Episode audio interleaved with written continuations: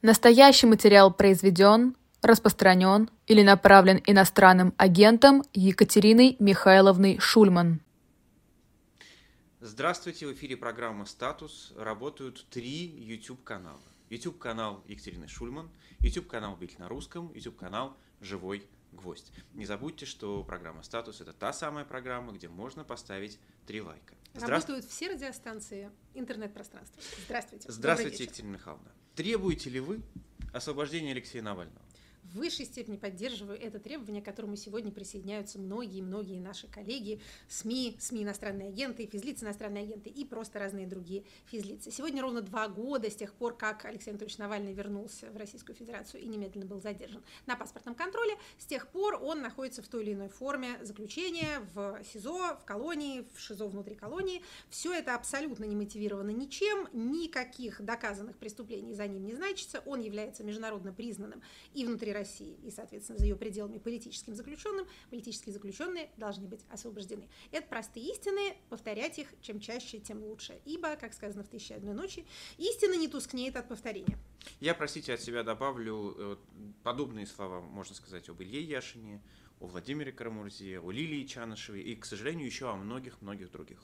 Это правда. Ну а теперь переходим к первой рубрике.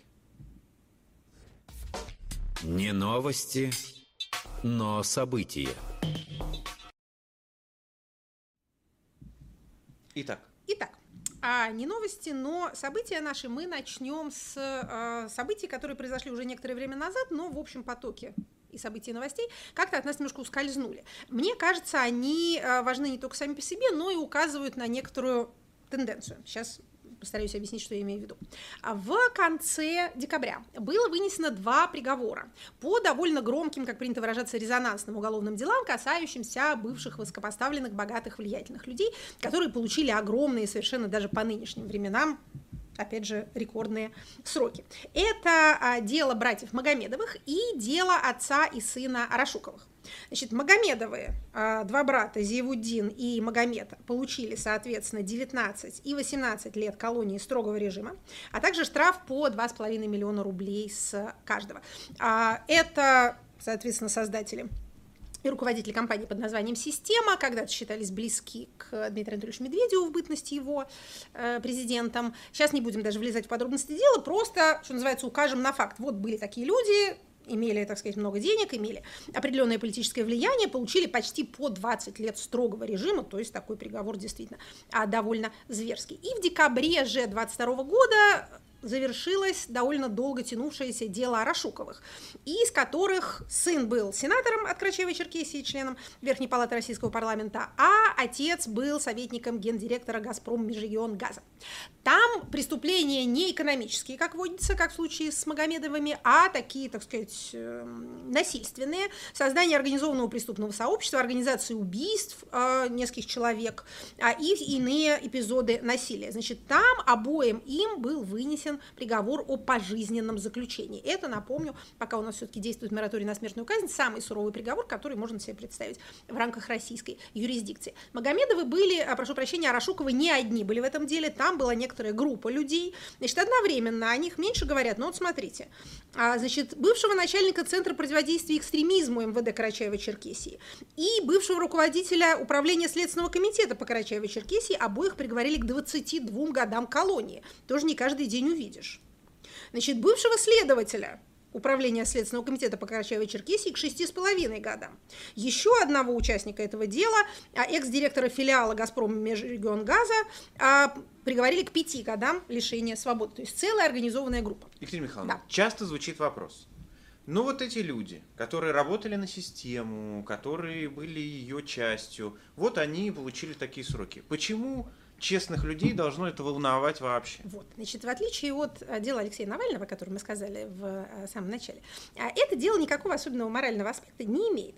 Хотя э, надо признать, что право на справедливый суд заслуживает каждый, а справедливого суда в Российской Федерации не найти ни для политических, ни для экономических, ни для богатых, ни для бедных, ни для сенаторов, ни для избирателей.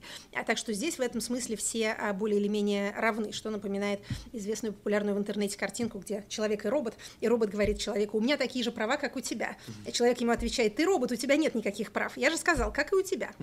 Так что у нас у всех в этом смысле, да, у нас у всех в этом смысле равные права. Почему я рассказываю про эти два дела? Смотрите, а мы с вами наблюдаем с начала э, 22 года, как у нас развиваются или не развиваются внутри элитные репрессии. Мы помним, как мы до этого следили за этими процессами и каждый раз называли, вот губернатор пострадал, вот кто-то из федеральных чиновников, вот мэр, ну мэров уже вообще просто без счета. А сажают это самая сажаемая категория государственных служащих. С начала специальной военной операции мы наблюдаем некоторую постановку на паузу вот этих самых внутриэлитных репрессий, которые до этого шли довольно активно. Вот у меня была такая, что называется, рабочая гипотеза, что начиная с 24 4 февраля, важнее сохранять видимость единства, то есть у нас нет, так сказать, дефекторов, у нас никто не сбегает, у нас никто не протестует, никто не высказывается против, ну и мы никого не сажаем. Мы все едины в борьбе с э, внешним общим врагом. Единственным исключением из этого правила стал мой собственный дорогой ректор Владимир Александрович Мау, который был первым и пока единственным высокопоставленным членом системы, который, э, против которого было возбуждено уголовное дело. Это уголовное дело было закрыто. Два случая, о которых мы сейчас с вами говорили, это завершение процессов, начавшихся задолго до 2022 года. Если моя рабочая гипотеза верна, ну что называется, посмотрим в будущем, то вслед за этим мы увидим продолжение той же паузы. Если внутриэлитная грызня будет усиливаться и будет выражаться в тех собственно, проявлениях, в которых она обычно выражается, ну, кто-то из окна выпадает, у нас в последнее время это популярно, а, но кто-то и а, попадает под уголовное дело, то мы это тоже увидим. Но, что называется, сейчас вот так. Сейчас вот так, и через три минуты мы узнаем, как еще, а пока посмотрим рекламу.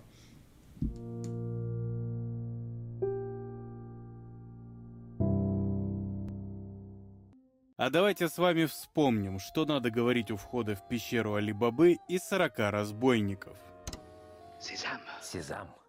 Вот Откройся. А точно ли здесь речь идет про мебель? У вас продается славянский шкаф. Шкаф продан, могу предложить никелированную кровать. С тумбочкой, с тумбочкой. А почему Штирлиц просил профессора Плейшнера обязательно взглянуть в окно на Садовой улице? Вы подниметесь в квартиру только в том случае, если на окне не будет цветка. Цветок – это провал. Тогда Позавчера он этого не сделал. А для чего старшему лейтенанту Шарапову был нужен журнал «Огонек»? Ну, рост я среднего. Да, вот, пальчишки буду черником. Кепчоночка серенькая. Э, чтобы узнала на меня совсем, журнальчик у меня будет огонек в руке. А для кого в херсонских степях кричала кукушка? Как у них такой, кукушка кукует, а петух отзывается. Говорят, сам Буденный знак это придумал истинный бог. Верно, дорогие друзья, все это пароли и условные знаки, подтверждающие, что пришел свой.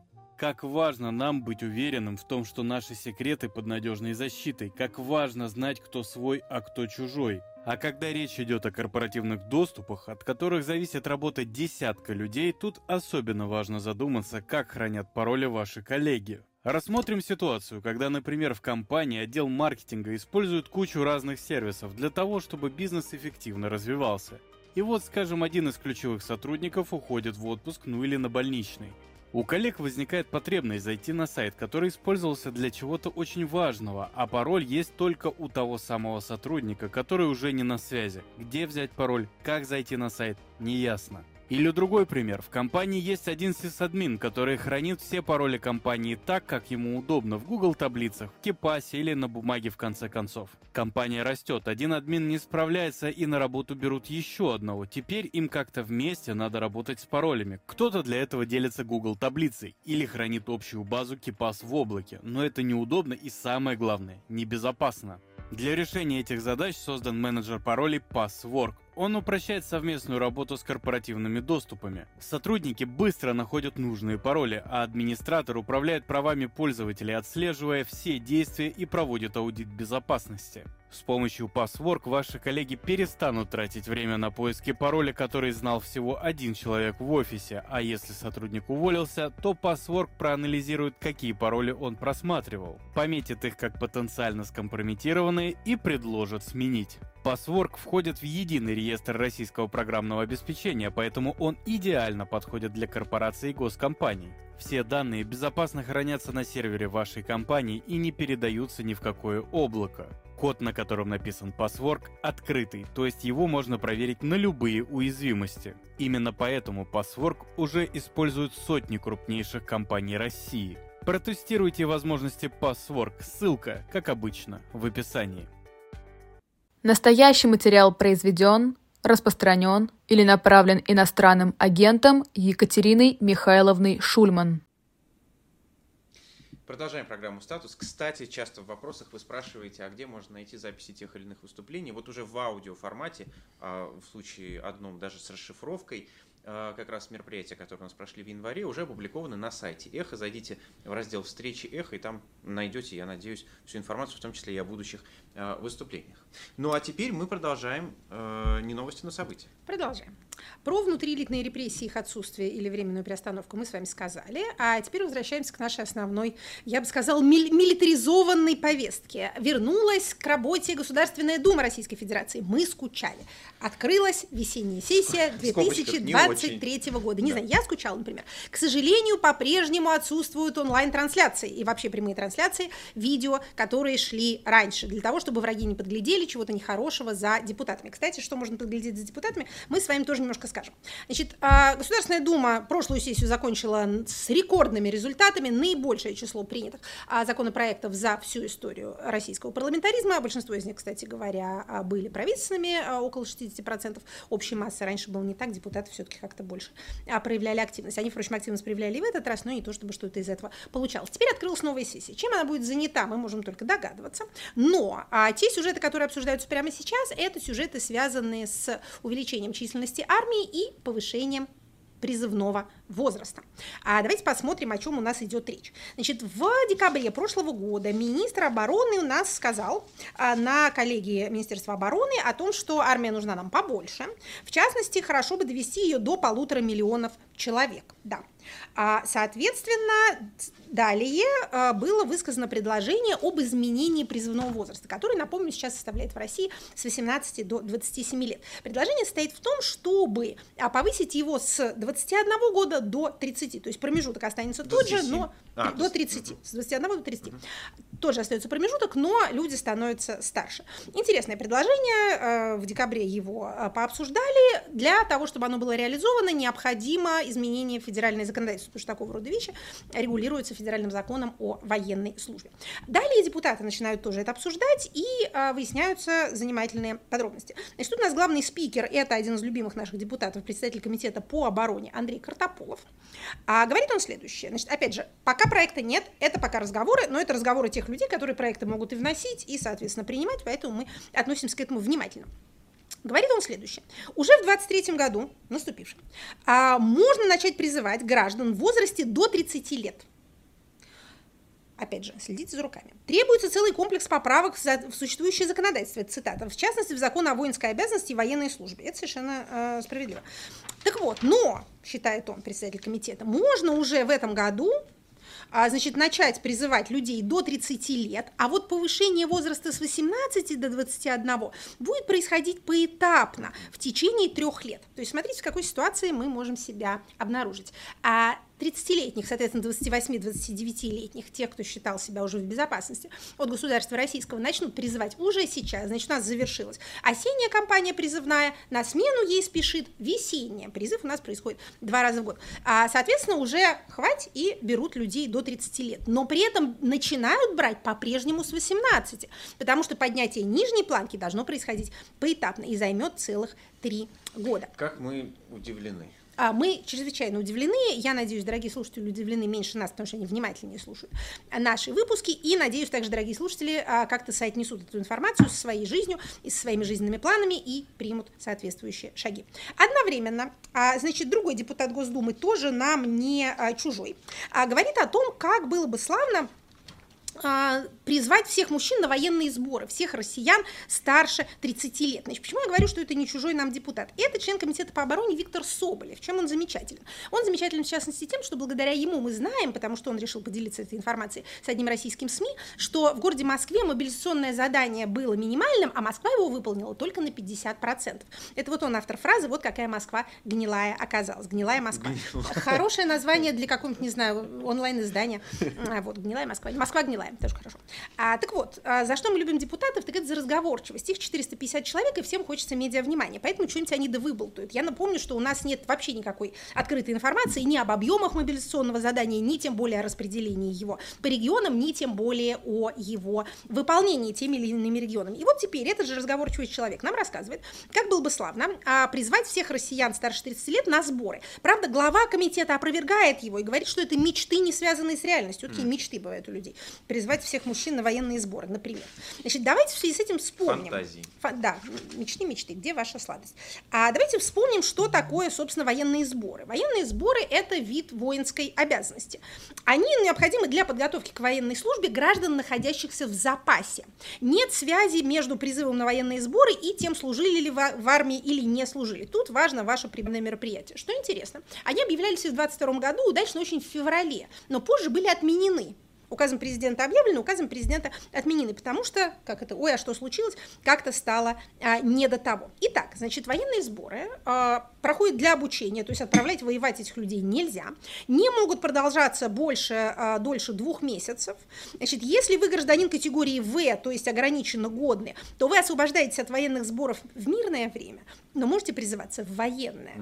Двусмысленный правовой статус, которому мы посвятили столько времени в наших эфирах, не позволяет нам судить с определенностью, находимся мы в военном времени или в мирном. Мы находимся в состоянии повышенной готовности, но некоторые регионы готовнее других и, так сказать, повышеннее других. Поэтому, что называется, все может случиться, так что на категорию своей угодности не очень смотрите. Опять же, военно-учетные специальности тут совершенно ни для чего не нужны. Значит, если вдруг сборы у нас случатся, а они, опять же, случаются каждый год, но может такое произойти, а что в этой, так сказать, особой обстановке они будут объявлены с какой-то повышенной суровостью. Значит, полезно вспомнить, какая какая будет э, ответственность для вас, если вы решите туда не прийти.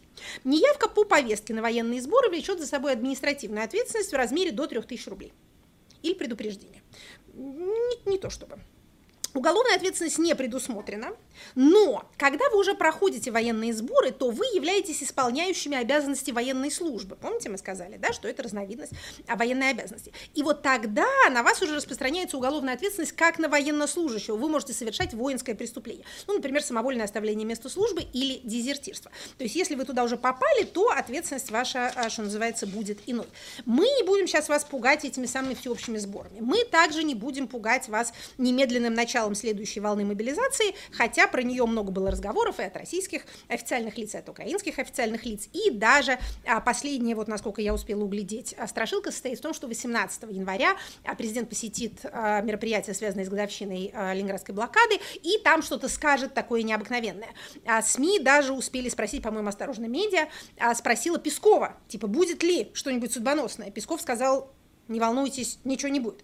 Тем не менее, мы видим некоторое, то, что называется, нагнетание напряженности или, по крайней мере, доминирование вот этой самой военной а, повестки в повестке законотворческой. Кроме того, значит, совершенно неясная ситуация с отсрочками от мобилизации. Продолжает она оставаться неясной. В частности, полагается ли отсрочка многодетным отцам и какие отцы считаются многодетными.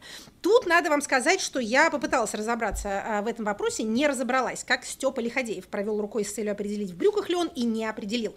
Вот я не определила, мне непонятные, а, противоречащие друг другу разъяснения различных ведомств, каких-то отцов призывают, каких-то не призывают, кто-то отбивается, демонстрируя малолетних детей, в каких-то регионах считается, что многодетность начинается с четырех детей, каких-то с трех, дальше идут а, изумительные а, акушерско-гинекологические разговоры, сколько недель беременность третьим ребенком или четвертым считается уже многодетностью. В общем, большая радость, все, все заняты, все Подождите, пределы. у нас же как раз э, Русская Православная Церковь э, выступает против любых абортов и так далее. Следовательно, Значит, она считает дня, личностью прям вот с момента зачатия. С момента зачатия. Предлагаю использовать этот аргумент, когда к вам в следующий раз а, примотаются. Чего точно не будет, значит, отвергнут а, сразу уже, а, значит, правовым управлением Государственной Думы, а, отвергнут проект закона о освобождении от мобилизации граждан, имеющих ученую степень доктора и кандидата наук.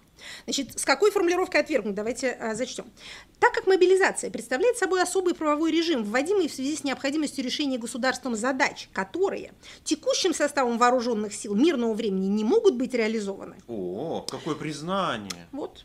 Текущим составом реализованы быть не могут, поэтому институт отсрочки, э, в общем, не годится. А, так что э, кандидаты наук, к коим я отношусь, и доктора наук, к коим я только мечтаю присоединиться, а, имейте в виду, вам отсрочек от мобилизации никаких не полагается. Вообще, Вячеслав Викторович Володин, а, дорогой наш спикер Государственной Думы, выступает а, вообще против даже того, чтобы брони какие-то от мобилизации а, вводились. Бронь нужна тем, бронь нужна этим, цитата, просят для предпринимателей, потом за айтишников. А кто родину защищать будет? Рабочие, крестьяне, спрашивает Володя. А про депутатов он ничего не сказал?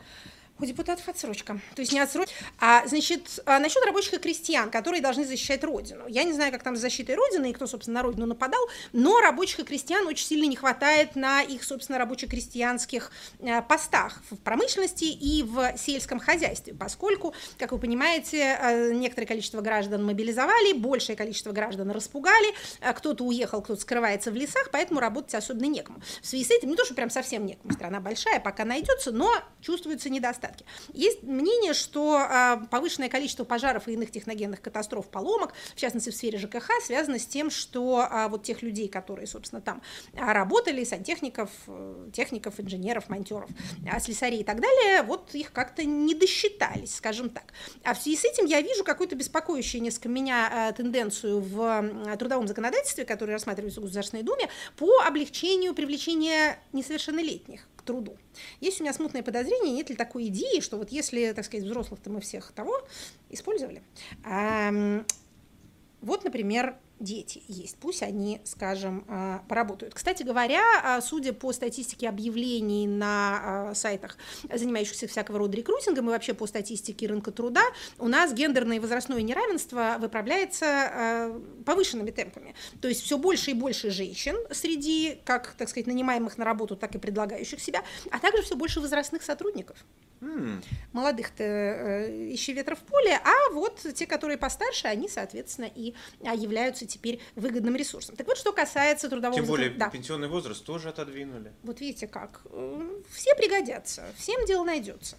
Кому, так сказать, людей убивать, кому, может, какую-то гайку закручивать для разнообразия. А так вот об изменениях в трудовое законодательство. Значит, у нас есть а, законопроект а, о занятости, новая редакция закона о занятости, предложенная Единой России. Там в основном про а, поддержку безработных, как, значит, им, что они теперь могут регистрироваться не только, обращаться в службу занятости не только по месту регистрации, но и по месту фактического проживания, а также участники СВО и члены их семей, как это называется, получают преимущественное право на профессиональное обучение и переподготовку, а также приоритет при трудоустройстве на муниципальные и государственные а, предприятия. А, соответственно, а, в особые программы содействия занятости тоже их будут включать, поскольку они считаются, так сказать, испытывающими трудности при трудоустройстве. Одновременно у нас в ноябре также в группе депутатов Единой России, но с меньшей помпой, внесен а, законопроект поправочка в Трудовой кодекс, который облегчает устройство на работу лицам до 18 лет. Им не потребуется согласие органов опеки и попечительства, достаточно будет согласия одного из родителей всего лишь. А Минтруд считает, что у нас 520 тысяч человек в возрасте до 18 лет ежегодно трудоустраиваются. И вообще школьники, сообщает Минтруд, очень хотят поработать. Поэтому, значит, граждане в возрасте от 14 до а, 17, ну, соответственно, до 18 лет, а, если это все а, будет принято, с 1 марта 2023 года уже с гораздо меньшим а, количеством препятствий смогут а, трудоустраиваться на работу. Устранять избыточные бюрократические сложности. Вот А, как как это называется, красиво. излишнюю административную нагрузку для работодателей. А что, конечно, напоминает золотые времена начала промышленной революции, а когда в э, Британии народ там очень гордился, и даже писали всякие современные тогдашние а, экономисты, а, пол- по- политэкономы, как это тогда называлось, что у нас, так сказать, в Линкольншире любой грамотный ребенок, начиная с 8 лет, может себя сам обеспечить. А забеспокоились они только тогда, когда обнаружили, что у них средний рост по популяции резко снизился, люди перестали размножаться, и смертность что-то очень повысилась. Тогда они догадались, что э, деткам, в общем, может быть, не так полезно работать, как им полезно поучиться и э, побегать, э, поиграть. Так что не все так, м, так сказать, Не все так однозначно с детским трудоустройством, но тенденцию отмечаем. Также, кстати, существует поправка в закон об образовании, правда, еще не а, принята, а, в которой в обязанности школьникам вменяется занятие общественно полезным трудом. Обязанность? Смотрите, по действующему законодательству без а, их согласия и письменного разрешения родителей к труду, не предусмотренному образовательной программой, запрещено привлекать. То есть Так. сейчас нельзя. А тут мы вносим поправочку, в которой написано, что общественно полезный труд, занятие общественно полезным трудом – это обязанность школьника. То есть это труд, не предусмотренный образовательной программой, а какой-то другой. Помните эти разговоры про то, как полезно было бы детям, например, э, в классе убираться, э, коридоры в школе мыть, вот чем-то таким. А приучаться, так сказать, э, приучаться к труду общественно полезному. Вот кажется, есть идея это как-то Узаконить. узаконить, легитимизировать. Я тоже очень сильно подозреваю, что это не только воспоминания о золотой молодости, когда все якобы собирали металлолом и макулатуру, хотя это очень значимый фактор воспоминания о молодости а, в нашем нормотворческом процессе, вообще процессе принятия решений. Но это и э, подозрение, что не так много, так сказать, охотников за деньги, например, в школе убираться. Не лучше ли, а чтобы это бесплатно делали школьники? Но не все, не все изменения находят поддержку в Государственной Думе. В частности, отклонен был а, законопроект, предполагающий выплаты на 10 тысяч рублей на каждого ребенка к началу учебного года. Это нет, это нет, извините, а, не а, получится. Я говорила, что возвращение Государственной Думы к работе нас не, не может не радовать. Она обеспечивает нас э, интересным материалом для исследования. Контентом. Контентом. Итак, а, значит, что у нас а, еще обсуждается активно, но пока не материализуется в виде каких бы то ни было законопроектов? Это конфискация имущества у плохих людей, которые уехали за границу Очень и там что-то себе позволяют. было, Окей, давайте постараемся обрисовать ситуацию. А, у нас два так сказать, наиболее пламенных публичных спикера имеется. Это Дмитрий Анатольевич Медведев, с которым никто не может сравниться. Но, пожалуй, второе место почетное я отдала бы а, Вячеславу Викторовичу Володину, председателю Государственной Думы. Они у нас отличаются радикализмом в высказываниях своих и предлагают всякие интересные идеи. То кого-то расстрелять, то вообще бессудно убить. А, Это вот, а, так сказать, медведевская тема. Вячеслав Викторович менее свиреп и кровожаден, но и у него бывают свои идеи. Ну вот, например, отменить все брони или отбирать имущество у людей, которые сказали что-то, что кому-то другому не понравилось. А сенатор Клишес, другой наш любимец, э, на это говорит, что да, можно, можно такое сделать, но это потребует изменений в Уголовный кодекс. А, то есть, смотрите, он к чему клонит? сенатор Клишес, к тому, что это может быть в качестве конфискации элементом уголовного наказания. Это, конечно, с точки зрения революционного правосознания чистой воды юридическая волокита. А Вячеслав Викторович имел в виду какую-то ковровую норму, которая позволит безо всякого суда и без индивидуализации, просто по списку у людей отбирать, что там у них есть, да, чего они там а, накопили. А предложение Клишеса что предполагает?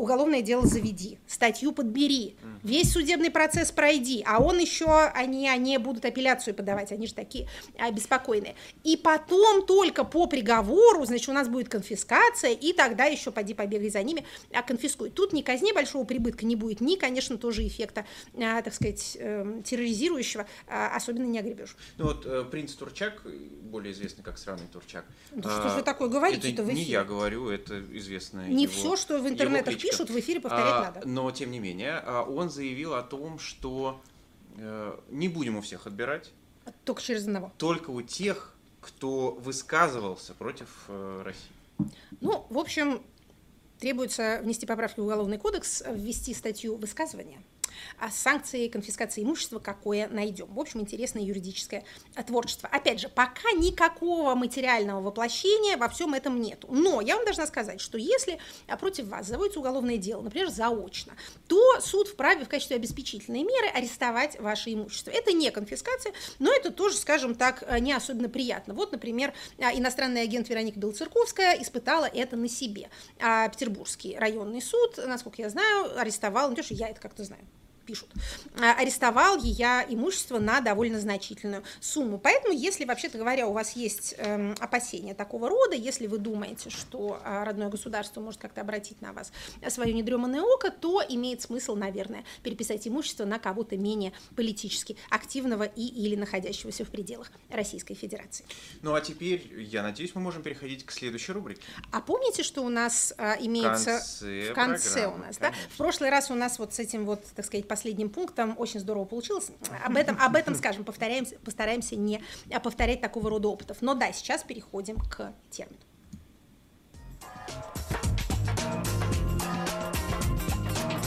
По понятиям. Наше сегодняшнее понятие перекликается с предыдущим. Неразрывно с ним связано, является, я бы сказала, а, следующим элементом того понятия, которое мы разбирали на прошлой как, неделе. Как клише сокрашенинников практически. Хорошо, как, да, действительно, Ежин и Бажен, Чип и Дейв, а, кто еще там с кем, а, вовсе не Пупси. Лёлик и Болик. Не ходят одна без другой. Итак, а прошлый раз, как помнят внимательные слушатели, у нас был термин колония и колонизация, или точнее говоря, колонизация и колониализм. Сегодня мы с вами поговорим о том, что такое деколонизация. Слово употребляется довольно часто, понимается каждым в меру своих умственных способностей. Давайте постараемся понять, что это такое на самом деле. Про колонии мы помним, да, э, римский термин, обрабатываемая земля, а бывают э, поселенческие, а бывают всяких других типов, так сказать, ресурсные, бывают смешанные, подвергаются эксплуатации, предполагают наличие метрополии, предполагают неравенство в правах и неравенство в ресурсах, более, э, скажем так, развитые технически в военном отношении. Государство обычно колонизирует э, менее развитое, либо вообще захватывает ту землю, на которой нет государственных образований, и ее эксплуатирует, забирает у нее ресурсы, э, людей или и то, и другое вместе, одновременно, чаще всего навязывая, ну или, так сказать, даря свою культуру, правовую систему, дороги, водопровод, а, антибиотики и всякие другие полезные или, наоборот, вредные, в зависимости от вашей точки зрения, вещи. Итак, что такое деколонизация? Деколонизация, как явствует из состава слова, это процесс обратный. Это процесс обретения независимости или полного суверенитета доминионами, колониями, протекторатами и иными территориями, иными государственными образованиями с неполным суверенитетом. Тут сразу мы должны с вами сказать, что понятие суверенитет у нас тоже часто встречалось и, и отдельно, отдельно разбиралось, а некоторые вообще не могут съехать совершенно с этой темы и бесконечно говорят о суверенитете.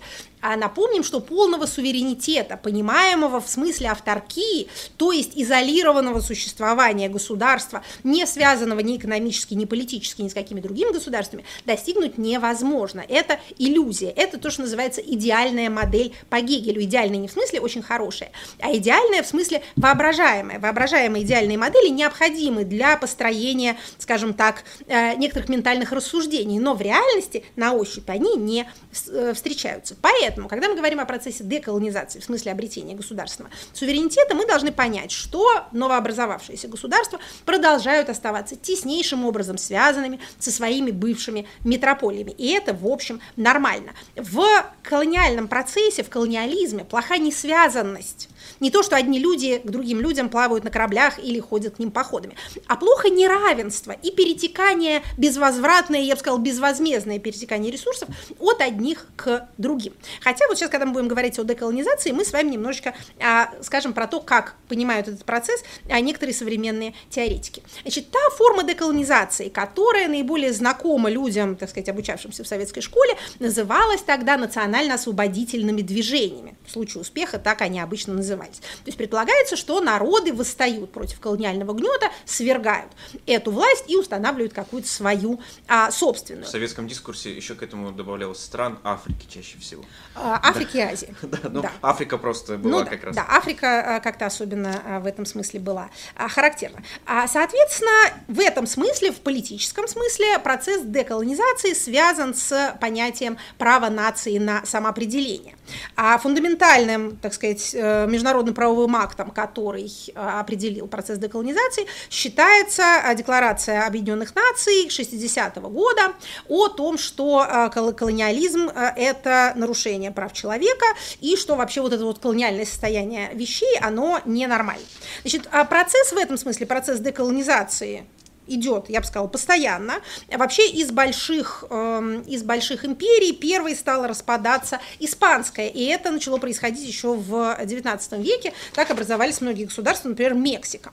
А активная, так сказать, волна деколонизации обретение национальной независимости случилось после Первой мировой войны, когда стали распадаться а, колониальные державы Европы. Вторая серия пошла после Второй мировой войны и особенно в 60-х годах. Значит, Екатерина да, Михайловна, да. а борьба Соединенных Штатов за независимость, это ведь деколонизация? Ну, вообще говоря, да. Соединенные Штаты были колонией, они откололись от метрополии под тем лозунгом, который, в общем, наиболее соответствует деколонизационному дискурсу, no taxation without representation, никаких налогов а без представительства. То есть обратите внимание вот на этот самый ключевой ключевой момент неравенства. Вы с нас налоги берете, а политического представительства нам не даете. То есть мы не заседаем в вашем парламенте, мы не можем влиять на те решения, которые вы потом к нам применяете. В этом смысле, конечно, каждый, с кем поступают таким образом, является объектом колонизации. Значит, если с вас что-то берут, а, а мнение вашего не спрашивают, то поздравляю, вас колонизировали. Может быть, стоит подумать, что с этим делать. А, существует также мнение, а, довольно такое интересное среди а, политологов, о том, что вот этот самый процесс колонизации, деколонизации неевропейских стран, то есть как бы освобождение их от европейского гнета, происходил тогда и начал происходить тогда, когда ими были в достаточной степени усвоены европейские нормы и понятия. То есть когда ты начинаешь понимать, что вот существует национальная независимость, это хорошая штука. Существует суверенитет, что хорошо бы иметь свой парламент, хорошо бы выбирать самому своих каких-нибудь правителей. То есть, когда ты как-то встроился вот в этот западный по своему происхождению дискурс, тут-то ты говоришь, а вы, белые господа, идите к черту, я теперь эти ваши белые штуки умею сам у себя делать. Не всегда это выходит удачно. А, действительно, существуют примеры стран, которые после деколонизации, что называется, опустились вниз а, по а, культурному уровню вообще. Большие исследования говорят нам о том, что после деколонизации, свержения колониального гнета, индекс демократии идет вверх, ну, потому что все начинают действительно проводить свои собственные выборы, а вот насчет экономического роста или уровня безопасности, тут не все как это, не все так хорошо получается. То есть, что называется, у кого-то получается, у кого-то нет. Деколонизация понимается также не только как процесс политический, административно-политический, но и как процесс культурный, идеологический, ментальный. То есть освобождение от вот этих самых навязываемых колониальных ценностей. Тут все становится уже более сложно и мутно, потому что дальше предполагается, что э, не только те люди, которые живут в каких-нибудь бывших колониях, подвергаются этой ментальной колонизации, но и те люди, которые как-то сами э, в этих э, бывших метрополиях проживают, у них в головах тоже что-то такое, как предполагается, э, завелось. Ну вот, например, например, когда вы обретаете национальную независимость, то вам необходимо выстроить такой идеологический корпус, чтобы у вас были символы объединяющие, какая-то история, с которой все согласны, гимн, чтобы все пели, построить памятников каких-нибудь, тем самым свою национальную идентичность как-то сформулировать. Очень полезно иметь также свой язык. Но, как вы догадываетесь, если мы посмотрим, например, на страны Африки, то э, им колонизаторы навязывали чуждый им английский или французский язык. Но когда колонизаторы ушли, то совершенно не все эти страны, я бы даже сказала, мало какие, а решили достать из-под спуда свои национальные языки и ими начать пользоваться. Они сохраняют у себя английский и французский в качестве хотя бы одного из а, языков государственного общения, справедливо полагая, что, во-первых, национальный язык, особенно на нем нет, но это, кстати, дело наживное. Национальная интеллигенция такие штуки э, не то чтобы придумывает, но, как бы это сказать, конструирует. И фольклор может, и эпосы, предания, и язык, это все делается. Опять же, посмотрите на э, Израиль, где вообще совершенно мертвый язык был возрожден и замечательно является родным языком. Эти самые языки э, у себя э, сохранились избыточным, а, но оно указывает при всей, так сказать, ну, смотрите, когда начинается какое-то общественное обсуждение бурное, то его комическая сторона на поверхности, из нее легко цепляться. Помните, как смеялись все над феминитивами? Некоторые люди, которые долго смеются, они продолжают это делать до сих пор. Но понятно, на какую проблему указывала обсуждение феминитивов. Знаете, кстати, когда мне вдруг, что называется, на личном опыте представилось, что феминитивы не бесполезны. А этого учебника. Вот, я не знала об этом вообще. Бонк и Бонк, это вообще было какое-то непонятное существо. Значит, нам звали Людмила, это была женщина, о чем я совершенно не подозревала. Вот тут-то я и задумалась. А, так вот, возвращаясь к а, деколонизации. При всех, а, так сказать, неприятностях глядеть на то, как тащут какой-нибудь памятник откуда-нибудь, который хороший, красивый, человек много сделал и все такое.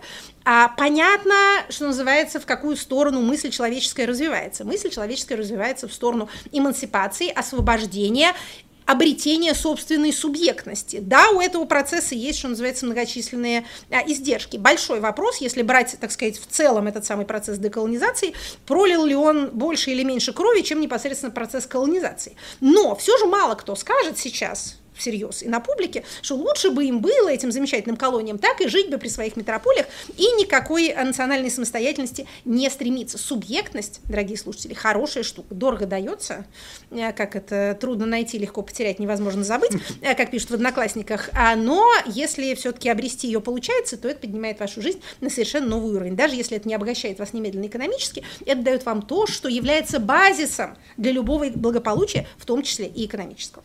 Наверное, это должен продемонстрировать нам наш отец. Должен. Давайте попробуем. Отцы великие теоретики и практики. Кто же он? Отец наш сегодня полностью соответствует нашему понятию о правильных отцах. В прошлый раз у нас был отец такой немножко проблемный, и, между прочим, прожил всего 49 лет, и то мы не успели рассказать о всех его подвигах. Сегодняшний наш отец прожил 78 лет, и деятельность его и теоретическая, и практическая настолько многообразна, что мы не будем даже надеяться на то, что мы хоть сколько-нибудь полно отразим его жизненный путь, его достижения и его, э, так сказать, оставленный им след в политике и культуре. Мы попробуем из этого многоцветного ковра одну ниточку вытянуть и о ней хоть как-то рассказать. Хотим мы поговорить сегодня о Махатме Ганди. Удивительно, что до сих пор, за все годы нашего э, вещания, э, у нас такого э, отца еще не было. Первоначальное имя его при рождении звучало как Махандас Карамджан Ганди э, Прабандар. А Махатма – это духовный титул, который приобрел он уже позже, завоевав тот авторитет и ту репутацию, которую он пользовался на протяжении большей части своей жизни. А Махатма Ганди, индийский общественный и политический деятель, отец, как считается, независимости Индии, и автор философии ненасилия а, Сатья Гракха. Сатья Гракха у нас в понятиях была. Uh-huh. Может быть, помните, уже достаточно давно, вот это вот самое ненасильственное сопротивление – а это его не просто теоретическое изобретение, это и отражение его практической политической деятельности. Итак, а, родился он в Индии в достаточно, так сказать, привилегированной, небедной семье. В 19 лет был отправлен получать юридическое образование в Лондон, а затем вернулся а, в Индию, работал юристом, но большого успеха не имел, и поехал в Южную Африку. Отправился он туда в 1893 году, в самое, как вы понимаете, подходящее время, когда там как раз начинались и, и происходили столкновения между бурами и англичанами. Вот наш герой прошлой недельный, тоже, как вы помните, имел к этому непосредственное отношение. Вообще время было такое, когда на вот этих вот просторах Британской империи бескрайне сталкивались совершенно изумительные а, персонажи, то есть, что называется, кого там только а, не было. А, так вот, в Южной Африке он а, начинает свою борьбу за права индийцев, то есть за права индийского населения. И там же он начинает свои теоретические построения, которые потом он воплотил в практику. В частности, он читает а, произведения Джона Рёскина, а, английского, ну, первоначально, так сказать, искусствоведа, но также и философа, и нашего Льва Николаевича Толстого, с которым он вступает в переписку. Я бы предполагала, что, конечно, определяющее влияние на становление философии Ганди сыграл именно Толстой непротивление злу насилием, это вот это самое сатьягракха и есть. Значит, побывав таким образом в а, Южной существовавшем движении за независимость, освобождение от британского колониального владычества. А, значит, Махатмой, кстати говоря, назвал его Рабиндранат Тагор, индийский писатель, лауреат Нобелевской премии. Это вот, значит, великая душа а, на хинди. Итак, значит, смотрите, что у нас происходит. Можно сказать, если, что называется, цинично подходить к делу, то можно сказать, что а, Британия метрополия, решила как-то по возможности мирным способом избавиться от своей колониальной империи, сохранив с этими частями выгодные экономические, финансовые и культурные связи. Помните, мы говорили с вами о том, что э, процесс деколонизации не предполагает, так сказать, полного развода между колонией и метрополией. Более того, э, некоторые мыслители социалистического склада говорят, что после этой самой деколонизации тот же процесс эксплуатации продолжается, только теперь со всеобщего согласия, та же покупка элит, э, тоже приучение э, населения к роскоши, к товарам, которые могут быть завезены только из метрополии, тоже выкачивание ресурсов, тоже, так сказать, не, нерав... тот же неравноценный обмен. Так вот, э, Британия, решившая это сделать, в общем, опять же, очень огрубляя, проделала следующую вещь. Она свою индийскую империю бескрайнюю поделила на две части. На мусульманскую и, скажем так, менее мусульманскую. Мусульманскую назвала Пакистаном. Это э, название представляет собой акроним, сокращение. То есть это такое, как это искусственно образованное э, слово. Опять же, я знаю, что на этот счет есть разные версии. Кто-то говорит, что это, наоборот, происходит от какого-то чрезвычайно древнего э, слова, которое обозначает цветущее дерево. Но, что называется, есть и другие версии. А ту часть, которая э, менее исламская и более населена э, индусами, называет Индией и и тем и другим, так сказать, дарует независимость. В этом смысле можно сказать, что замечательный успех ненасильственных мер а сопротивления связан с тем, что эти самые э, насильники, в общем, не очень собирались э, насильничать. И в этом смысле, если мы, так сказать, принимаем эту версию, это всего лишь один из способов взглянуть на такой многогранный политический процесс, то э, лорд Маунтбаттен, последний э, вице-король Индии, в общем-то, и должен быть назван истинным отцом индийской независимости. Ганди с ним встречался, общался, ходил, значит, значит, э, босиком и в Саре. Кстати, Черчилль его не любил, очень этим раздражался и говорил, что это мелкий адвокат, который изображает факира. А, тут, конечно, есть такой момент. Опять же, не преуменьшая заслуг и э, величия подвига нравственного Махатмы Ганди, нельзя не сказать, что вот такие люди, которые, так сказать, воплощают в себе национальный дух и такую крайнюю народность, они довольно часто бывают происходящими не из толщи этого народа, а вовсе даже из интеллигенции. Опять, Опять же, вспоминаем Толстого. Вспоминаем Толстого. Или там Сергея Есенина, который вот у нас такой крестьянин из крестьян, а приглядишься вроде как и не совсем. Может быть, для того, чтобы этот самый национальный дух наиболее полно воплощать, необходимо иметь какую-то дистанцию. То есть, если ты сам такой, то ты не будешь э, до такой степени ярко это символизировать. Значит, тем не менее, э, из всего, так сказать, богатства э, биографии Махатмы Ганди мы с вами, конечно, наибольшим вниманием смотрим на это самое ненасильственное сопротивление. Тут что надо сказать. У нас вообще ненасильственные методы протеста понимают чрезвычайно узко, исключительно как мирные демонстрации, какие-то проходы, марши, стояния, одиночные пикеты и так далее. На самом деле, даже если обратиться к э, знаменитой книге Шарпа, э, да, методы ненасильственного протеста, который у нас считается таким, такой кулинарной книгой, книгой о вкусных и здоровых способах смены режима, режима, то там мы увидим э, всякие другие протестные методы, главный из которых, разумеется, забастовка. Перекрытие дорог Шарпом э, относится к ненасильственным методам протеста. Вы же не бьете никого, просто встали и дорогу перекрыли. Э, есть там и другое, о чем мы в эфире даже проходить не будем. Точнее, проходить, может, будем, а упоминать не будем. Так вот, а, значит, а, методы Ганди включали а, знаменитую э, компанию No Cooperation, не сотрудничество с Британией, отказ от покупки британских товаров, отказ от уплаты налогов и, соответственно, главное, так сказать, главный элемент сатиографии претерпевание тех наказаний, которые за неуплату налогов полагаются. Значит, а, знаменитый поход, который он со своими сторонниками организовал против налога на соль. Значит, они там подошли к административному зданию и встали так сказать, ненасильственно, вышла полиция, стали их бить. Это было вообще, э, так сказать, мероприятие с э, человеческими жертвами. Тем не менее, так сказать, побитые падали, остальные не уходили, никто не сопротивлялся, но при этом и э, никто не расходился. Вот так это, собственно говоря, выглядело. Опять же, мы не сможем с вами хоть сколько-нибудь подробно рассказать, как это поэтапно привело к тому, что Индия обрела свою независимость, но обрести ее она, она обрела. Ганди был убит в результате террористического акта, или, точнее говоря, был убит террористической организаций, причем, судя по всему, совершенно не а, какого-то британского происхождения, а вот, так сказать, своими а родными, той проблемой, с которой он, так сказать, наиболее активно боролся и наиболее болезненно сталкивался, было, ну, пожалуй, две проблемы. Это кастовая система, отношение к неприкасаемым прежде всего, которую он очень хотел а как-то извести в Индии, которая до сих пор, как вы понимаете, в смысле кастовая система, ну, не то чтобы, так сказать, процветает, но полностью не исчезла. И, конечно, отношения между индусами и мусульманами.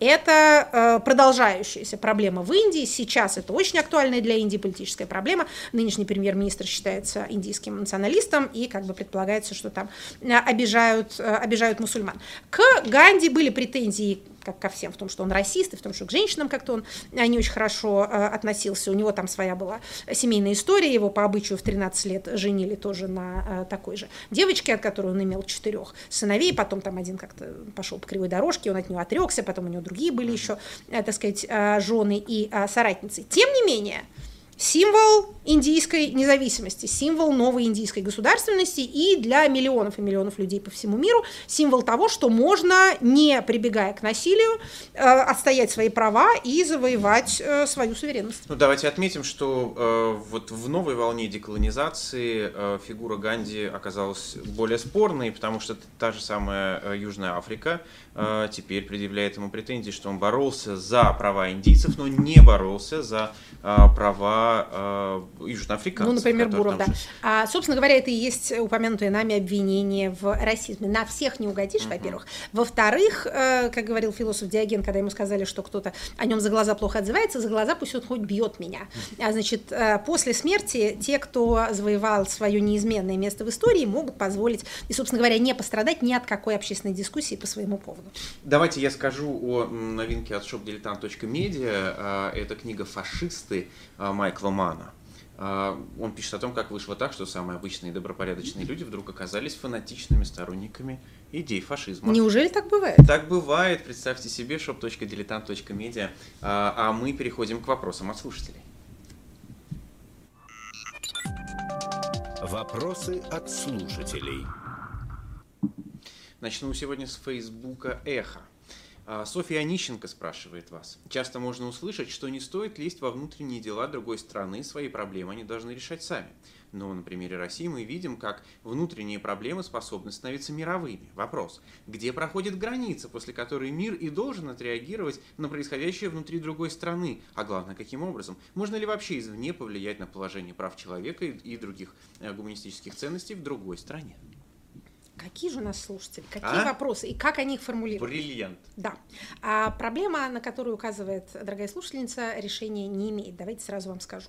Значит, после разорительной и кровопролитной 30-летней войны, раздиравшей Европу на религиозных основаниях, по религиозным причинам, европейские державы собрались и заключили Вестфальский мир, на котором, собственно, было изобретено то понятие суверенитета, которым мы пользуемся до сих пор. Что они решили? Они решили, что каждый государь в своей стране правит как знает, устанавливает ту веру, которую считает нужным, другие государи к нему не лезут. То есть я католический король, не защитник католиков в другой стране. Я протестантский государь, не отец протестантам за своими пределами. Я могу их принимать у себя, если их там обижают, но я не пойду воевать со своим соседом для того, чтобы его научить веротерпимости или правильной вере.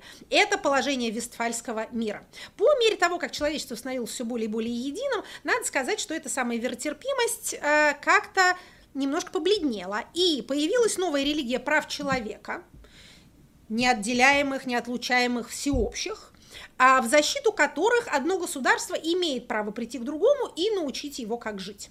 Вот сложный баланс между суверенитетом и приматом прав человека, то есть если у вас в соседнем государстве какие-то людоеды образовались и вот кушают людей, предварительно написав в Конституции, что это у них такой народный обычай и традиция, то вы, наверное, действительно хорошо бы вам вмешаться, во-первых, потому что людей жалко, во-вторых, потому что они, накушавшись, полезут непременно за свои границы, как показывают нам а, разные исторические примеры. Как это, как этот баланс можно соблюсти? Смотрите, у нас тут есть такие примеры. Ну, например, в составе Европейского Союза есть такие замечательные страны, как Польша и Венгрия в которых на выборах приходят к власти, ну, кто говорит популисты, кто говорит националисты, крайние консерваторы, вообще какие-то люди, которые начинают то, а, значит, аборты запрещать, э, то католическую веру насаждать, то, как в случае с Венгрией, а, пытаться ликвидировать независимость Верховного суда, распределять собственность между своими а, дружбанами и монополизировать средства массовой информации.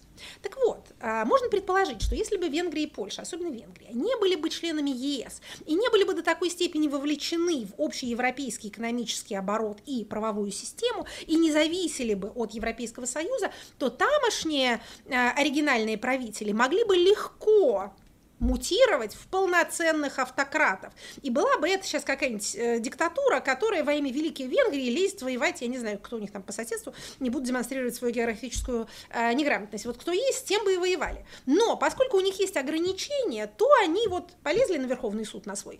Если им говорить, знаете, что нельзя, вы, пожалуйста, такое законодательство не применяйте. А будете применять, отключим газ. Будете применять, не дадим денег, трансфер вам не пришлем. И как-то они держатся в рамках. То есть, понимаете, с одной стороны, суверенитет штука хорошая, мы только что ее хвалили в ходе рассказа о, о деколонизации. С другой стороны, полного суверенитета не только не существует, но он и нежелателен. Государство, вовлеченное в этот самый международный оборот, разнообразный, и торговый, и культурный, и информационный, и финансовый, и любой другой, будет в своих фантазиях несколько ограничено. И вот в результате результате этих ограничений, собственно, выстроится этот самый баланс. Потому что, конечно, организовывать крестовые походы по каждому поводу, когда где-то кто-то кого-то обидел, оно может и хорошо с гуманистической точки зрения, но даже с гуманистической точки зрения приводит не всегда к таким последствиям, каким нужно, ну а кроме того, это перманентная война.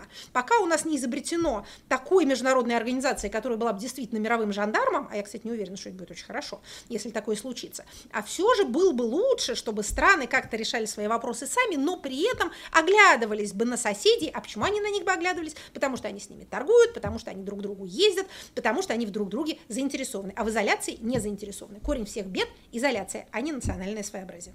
Теперь Твиттер эхо. Вопрос от The Тимофея. Когда-то, что нельзя называть войной, пишет он так, закончится. Из фронта вернутся солдаты-контрактники, мобилизованные добровольцы и наемники, а кроме них останутся семьи погибших. Какую формулу взаимодействия с ними лучше всего избрать следующему руководству России? Тоже вопрос замечательный совершенно. А вот была недавно публикация в Блумберге, в которой они анализируют э, федеральный бюджет тоже смотрят нормативные акты, правильно делают, мы всегда так поступаем. И говорят о том, что уровень бедности в России а, несколько снизится за счет выплат а, мобилизованным, контрактникам и также выплатам семьям убитых. Помните, мы с вами а, разбирали документ, который был опубликован Министерством финансов о тех выплатах, которые уже поступили в семьи, то есть те, кто признаны уже погибшими, и там получалось, так сказать, путем обратного перерасчета, получалось чуть меньше 17 тысяч человек убитых. Значит, это будет, собственно, это уже и есть большая беда. Это будет большая беда с каждым новым днем воронка этой беды только расширяется. Да, будут семьи, да, будут, так сказать, ветераны. Сейчас им выстраивается целая система льгот, благодаря которым они, там, дети их, и они сами смогут поступать в вузы без э, конкурса. Я не уверена, что они э, как-то особенно, многие из них захотят это сделать, но, может, кто-то и захочет.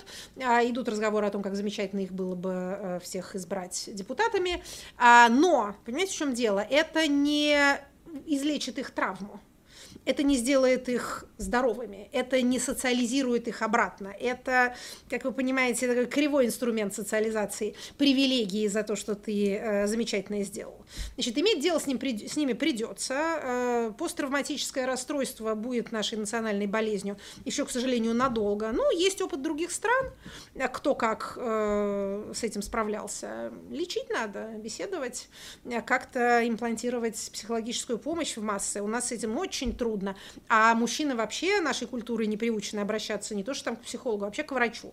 Считается, что это неприлично. К сожалению, вот эта вся беда, она такая многофакторная беда, она еще и ужасно подняла вверх те дикие, действительно, так сказать, патриархальные поведенческие нормы, которые делают жизнь мужчин такой короткой и несчастной, и которые за последние 20 лет немножко у нас снижались под влиянием э, новых норм городской жизни. Теперь все это опять, э, значит, э, перекопано заново, вся эта зеленая травка у нас, к сожалению, покрылась опять слоем какой-то какого-то битого щебня, заново будет прорастать. В общем, нет у меня ответа на ваш вопрос, могу только сказать, что проблема названа вами верно, она, проблема большая. А, понавешали досок на школы, да, с портретами героев. Вот деточки будут туда ходить. А потом придут другие герои, которые скажут, мы ничем не хуже, только вот мы не погибли. Будем иметь все 33 удовольствия. Потом эти люди обязательно будут предъявлять претензии, потому что, извините, за военное прогнозирование с победой домой они не вернутся. Дай бог, чтобы они вернулись домой, но не, не, не с победным маршем, понимаете, не, не через триумфальную арку по э, римскому обычаю. И придется отвечать на вопросы, а кто нас туда послал, а зачем, а что мы за это получили, а за что я лишился того всего этого, а где мой папа, а, значит, сгинул на а, борьбе с э, родителем номер один и родителем номер два. И это все э, ровно то наследство замечательное, которое режимы типа нашего оставляют следующим поколениям. Вот был, так сказать, Иван Грозный, после него смута. Я, конечно, никого ни с кем не равняю, но обычно вот эти вот чудесные долгие авторитарные правления заканчиваются вот такого рода, э, опять же, многоаспектной разрухой. Куда ни ткни, везде она. Теперь вопрос из YouTube-канала Бильд на русском. Ни у одной системы нет монополии на зло, вы говорили, когда упоминали массовые репрессии. Перевернув смысл, можно прийти к выводу, что ни у одной системы нет монополии на добро. В таком случае можно, э, возникает вопрос, как может выглядеть добрый тоталитаризм? Пошли по таким философским понятиям, давайте еще поднимем. Злом или полностью добром быть не может. Это производная от э, свободы воли, которая человеку неотъемлемо свойственна. От вашего доброго действия могут произойти дурные последствия, от ваших плохих дел могут произойти последствия хорошие, о которых вы даже знать не будете. Поэтому, что называется, это должно учить нас смирению. Как может выглядеть добрый тоталитаризм? Ну, э, Компанеллу читали? Как это? А если найду? А на практике было? Нет. Ну не, и всё. А, не, подождите, подождите. Вот смотрите. Значит, э, почему Компанелла? Община, объединенная общей верой, добровольно принимающая некоторую идеологию и э, из нее следующие поведенческие практики. И вот они живут вот этим своим братско-сестринским коллективом. Примеры. Женева, кальвинисты. О, господи, ничего себе доброе. А может, им нравилось? Так сколько они поубивали народу-то? Это ж кровавое невероятно. Когда они в Женеве жили непосредственно, они там не убивали никого. А потом...